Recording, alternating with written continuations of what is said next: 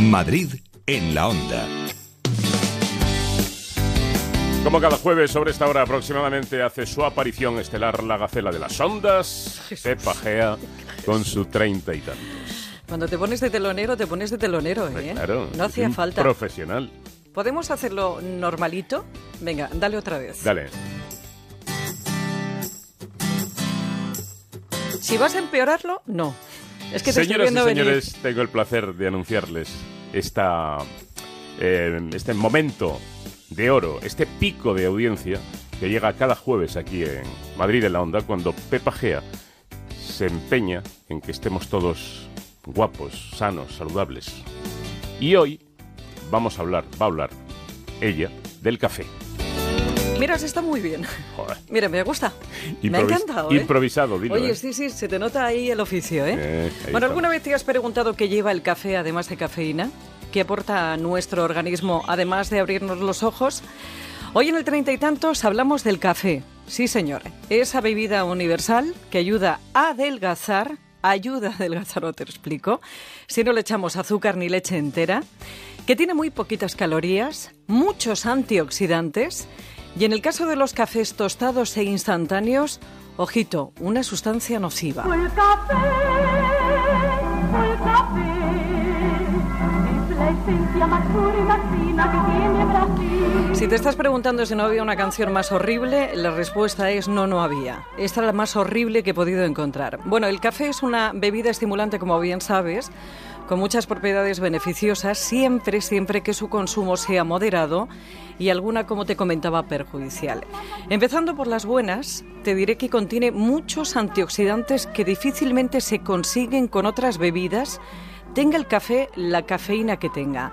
La doctora Dolores del Castillo es investigadora científica del CSIC y del Instituto de Investigación de Ciencias de la Alimentación. que se consideran que son tres tazas de café al día, podría estar consumiendo hasta un gramo de antioxidantes. Y inicialmente la cafeína, la pri- primera propiedad que se le asocia está relacionada con su efecto estimulante. ¿no? Cuando uno consume la cafeína y se metaboliza, sí que se convierte en otros, eh, sus metabolitos sí que tienen propiedades antioxidantes muy importantes. Realmente los que están allí de manera natural, que ya tienen propiedades antioxidantes sin tener que ser metabolizados, eh, son eh, los, los compuestos fenólicos.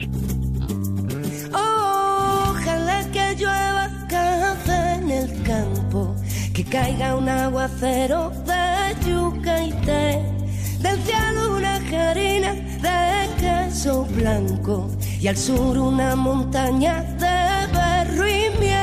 Como decía la doctora, compuestos fenólicos que son altamente antioxidantes y previenen la oxidación celular y por ende, como siempre te cuento, el envejecimiento.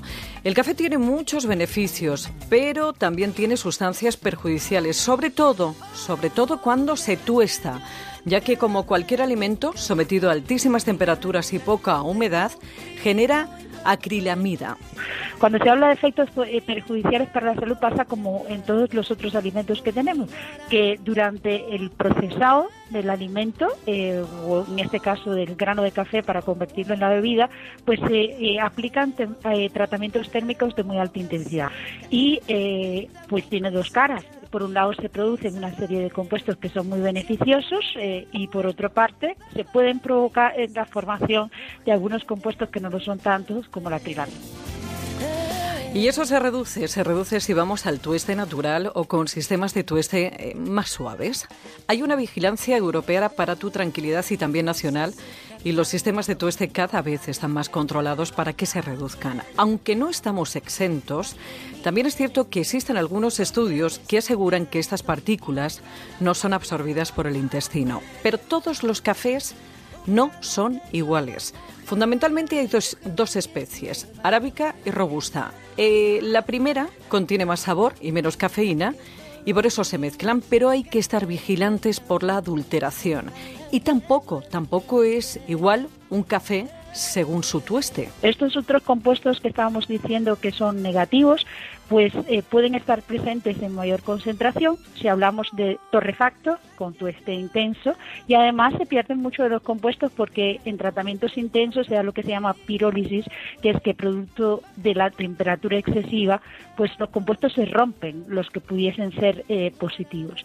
Desde el punto de vista de la salud y epidemiológico, parece que la mayor parte de los estudios indican que el que pudiese ser más saludable eh, podría ser el que se hace a partir de un grano de arábica tostado bajo condiciones de tueste de baja intensidad o intensidad moderada y que se prepara por filtración. Lo has apuntado, grano de arábica tostado de baja intensidad y que se prepara por filtración. Ese es el café que más beneficios aporta. Cuidadito, como decía la doctora, con el torrefacto al que además le añaden azúcar al tostarlo, por eso el grano es brillante. No es el mismo café el que se prepara por filtración en una eh, cafetera italiana o el de una de cápsulas. Pero dado que la cafeína estimula el metabolismo energético y activa la combustión de grasas, ¿cómo hay que tomarlo? Pues sin azúcar, criatura. Meter azúcar al café pues no está bien, porque el café tiene muchos componentes que ayudan a regular, como decíamos antes, el metabolismo eh, de nutrientes o de compuestos energéticos como el azúcar, y de hecho se le dan propiedades eh, antidiabéticas al café para apreciar su sabor y para mantener todos sus beneficios, es mejor tomarlo sin azúcar. Como todos sabemos, hay personas más o menos sensibles a la cafeína que tienen que controlar la dosis de café porque les altera el sueño.